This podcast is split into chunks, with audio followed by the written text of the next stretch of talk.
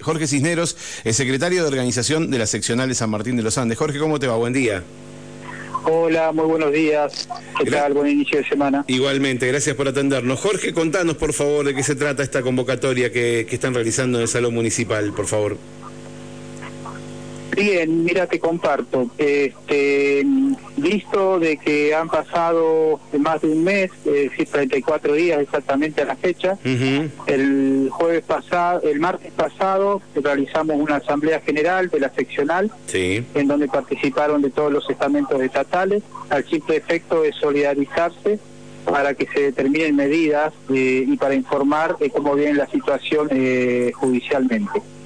El mandato de la Asamblea del martes pasado fue eh, convocar al Consejo Directivo Nacional que se haga presente y ese mandato lo fue llevando nuestro secretario general. El jueves pasado tuvo una reunión en la Ciudad Autónoma de Buenos Aires en donde se realizó una reunión de todos los secretarios del país, de todos los consejos directivos de todas las provincias, al simple efecto de determinar qué medidas se va a tomar desde ATE, ¿no? que era lo que estábamos esperando.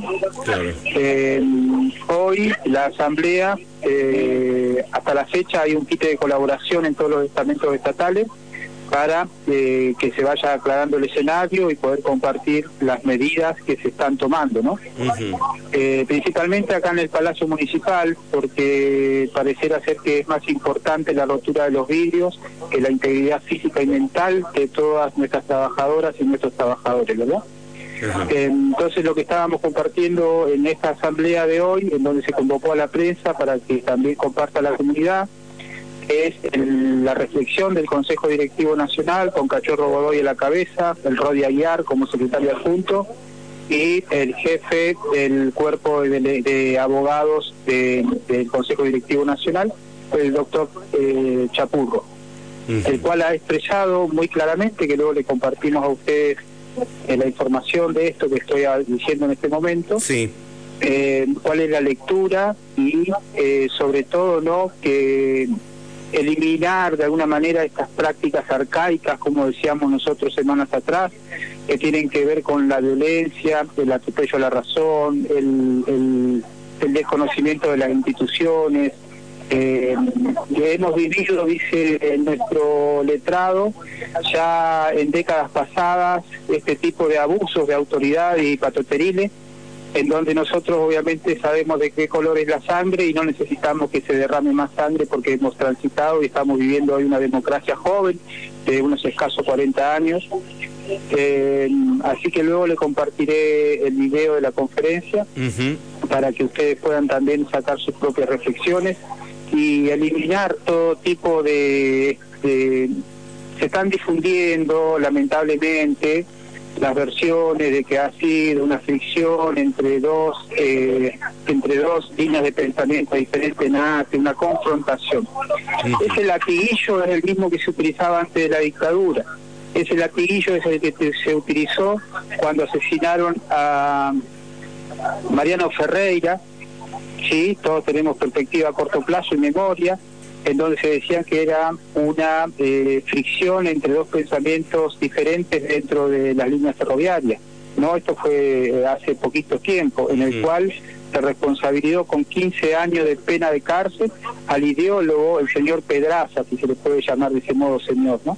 Entonces, eh, acá es el punto es no quedarnos con que ha sido una fricción entre dos líneas de pensamiento diferentes, porque si pensamos diferente podemos dialogar si pensamos diferente podemos escucharnos y construir colectivamente. Pero ya cuando alguien empuña las armas y otros empuñamos la virome, hay una diferencia que no se puede de alguna manera este, tener un equilibrio. Porque quien empuña las armas es el violento, quienes empuñamos las viromes somos de alguna manera lo que tratamos con la práctica de transmitir de que somos diferentes sindicalmente y de que ese es el modo que tenemos de hacer el ejercicio sindical. Jorge, en, en, las últimas horas hubo manifestaciones de referentes de, de, algunos partidos políticos, como es el caso de Esteban Bosch, que por un lado habló de un cogobierno entre ATE y el, y el Ejecutivo Municipal, y por otro lado señaló eh, acerca de esta última asamblea que, que, usted hizo referencia hace unos minutos, la que, la que tuvieron el martes pasado, de, de, que, de que no era una asamblea de trabajadores por cuestión de trabajadores, o sea, por cuestión vinculada a los derechos laborales, sino que estaba vinculada a cuestiones políticas y, y que, y que no era ni el ámbito ni el momento para realizarlas. ¿Qué opinión le merece estas declaraciones? Oportunista. Primero Esteban Bosch que gane la elección. Primero. Hace tres años le pedí el plan de gobierno, que lo haga público, lo debe estar escribiendo todavía. No el plan de gobierno, pero sí lo que tiene es la impunidad de opinar. Nosotros sabemos muy bien como sindicalistas qué es lo que tenemos que hacer. No necesitamos que nadie venga a sugerirnos, y menos alguien que representa a los gorilas de San Martín de los Andes, que venga a decirnos cómo tenemos que proceder sindicalmente. Esta asamblea es netamente de trabajadores, esta asamblea es convocada por las bases, las bases delegan mandato y el secretariado toma el mandato para poder esgrimir estrategias. Siempre nos manejamos de ese modo y hoy no va a ser eh, el día que cambiemos de proceder de ese modo. Otros sí lo hacen con tintes políticos. Por ejemplo, eh, yo no he visto asambleas de UPCN, no he visto asambleas contundentes de ATEN, no he visto asamblea contundente de la verde y blanca en donde por voto directo de asamblea se decidan. Deciden en mesas chicas, deciden este, en cuartos cerrados y no deciden con debate y atenta escucha como es la práctica que nosotros hacemos. ¿Sabe lo que más molesta? Molesta de que, de que el movimiento obrero esté organizado. Molesta de que los trabajadores podemos pensar y podemos opinar molesta de que generemos el debate para discutir lo que sea. Ellos no pueden sostener un debate.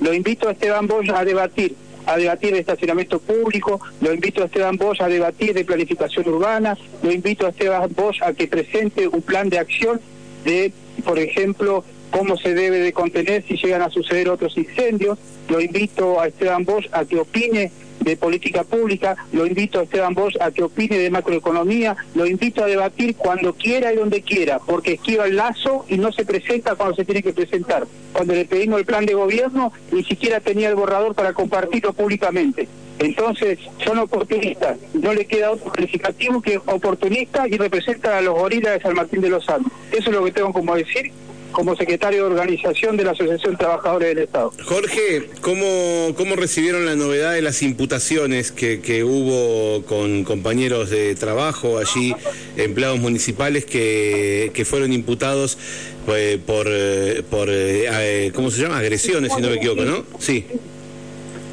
A ver, te voy a tratar de ser didáctico. ¿Te gusta la pesca a vos? Eh, sí. ¿Practicás la pesca? No, no la practico, no la practico. Bueno, no soy un buen algún ejemplo. amigo tuyo que practique la pesca seguramente, Seguramente, cuando seguramente. se va al, al, al margen de un arroyo, de un río, de un lago, tira, tira, tira, tira y en algún momento pica. ¿Sí? Sí. El que aquel que tira de una y pica de una y pica siempre es un mentiroso. Entonces, el que tiene la fortuna de poder de poder eh, pescar eh, sabe cómo es este ejercicio para ser didáctico. Acá las prácticas de la y blanca son sistemáticas. Eh, es, un- es, es una estrategia que viene usándose desde el Imperio Romano. Es decir, se, se, se tira al pique, se tira. Y en algún momento, quienes tenemos sangre en las venas y de alguna manera tenemos el ADN de APE que nos sale de alguna manera como pasión, se pica. Ahora, para no esquivar la respuesta a su pregunta. Sí. La pregunta que usted plantea, obviamente que quien hace la denuncia primero es a quien se le eh, se le realizan los cargos, ¿sí? Obviamente que eso se va a tener que demostrar ante la justicia. Hasta el momento, nosotros lo que hemos denunciado son prácticas de hostigamiento, ¿sí? Sí. práctica de persecución política, práctica de acercarse como si no hubiese sucedido nada al Palacio Municipal a provocar. Y cada provocación de una manera genera una reacción. Eso es lo que viene realizando la verde y blanca a la cabeza con Carlos Quintriqueo del Consejo Directivo Provincial. A su pregunta, esa es mi respuesta. Muy bien. Dígame, Jorge, antes de terminar, ¿cómo, cómo, bueno, cómo continúa esto? ¿Cómo cree que continúa, digo, en el, en el municipio de San Martín de los Andes, esta asamblea? Y nosotros la semana pasada pedimos eh, que el intendente tome medidas porque acá no es que, para aclarar también, no que no es un, co un gobierno como insinúa este señor Esteban Bosch y lo invito a que gane una elección primero, ¿no? Para, para poder marcar la cancha. Nosotros estamos con quite de colaboración al simple efecto de que se tomen medidas de seguridad, no solamente porque haya sucedido lo del 29 de julio, sino que las compañeras de renta, de tesorería, de patentes, hace años que vienen solicitando eh, un botón de pánico o una seguridad, porque muchas veces se acercan eh, usuarios a pagar una factura y normalmente se cargan las tintas contra la trabajadora que está del otro lado del mostrador, se le ningunea, se le trata de inoperante, se le ha dicho hasta calificativo como parásito del Estado. Entonces, todo ese tipo de atropello a la razón eh, de alguna manera tienen que ser controlados y a eso obedece el kit de colaboración y ahora estamos esperando al intendente en asamblea para que dé también este, novedades al respecto y poder avanzar planificadamente.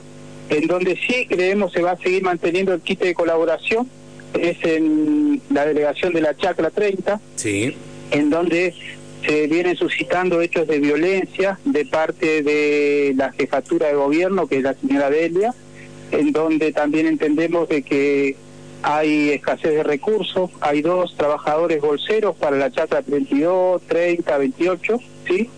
Eh, hay tres cocineras que abastecen a toda la chata, el recurso humano es escaso, quizás nosotros hemos solicitado una reunión para mañana con el Ejecutivo, eh, responsable como Silvia Tello, que es la parte de desarrollo, eh, responsable de es de Espacio Verde, y responsables directos de cada sector al simple efecto de poder charlar, planificar y si hay que eh, solicitar más recurso humano,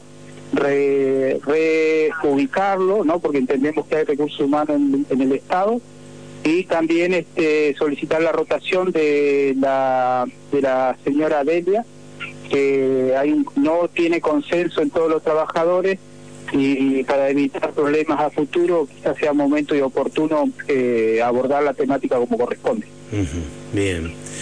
Bueno, no te quito más tiempo, Jorge. Vamos a, estar atentos a las novedades que, que, haya desde el municipio. Gracias por estos minutos. muy amable, como siempre. Les agradezco la gentileza de brindarnos el espacio y vuelvo a la asamblea porque ya se está retomando la cadena de la ronda de prensa. muy bien, muy bien. Gracias, hasta luego. Jorge Cisneros, secretario de organización de la seccional eh, de ATE San Martín de los Andes.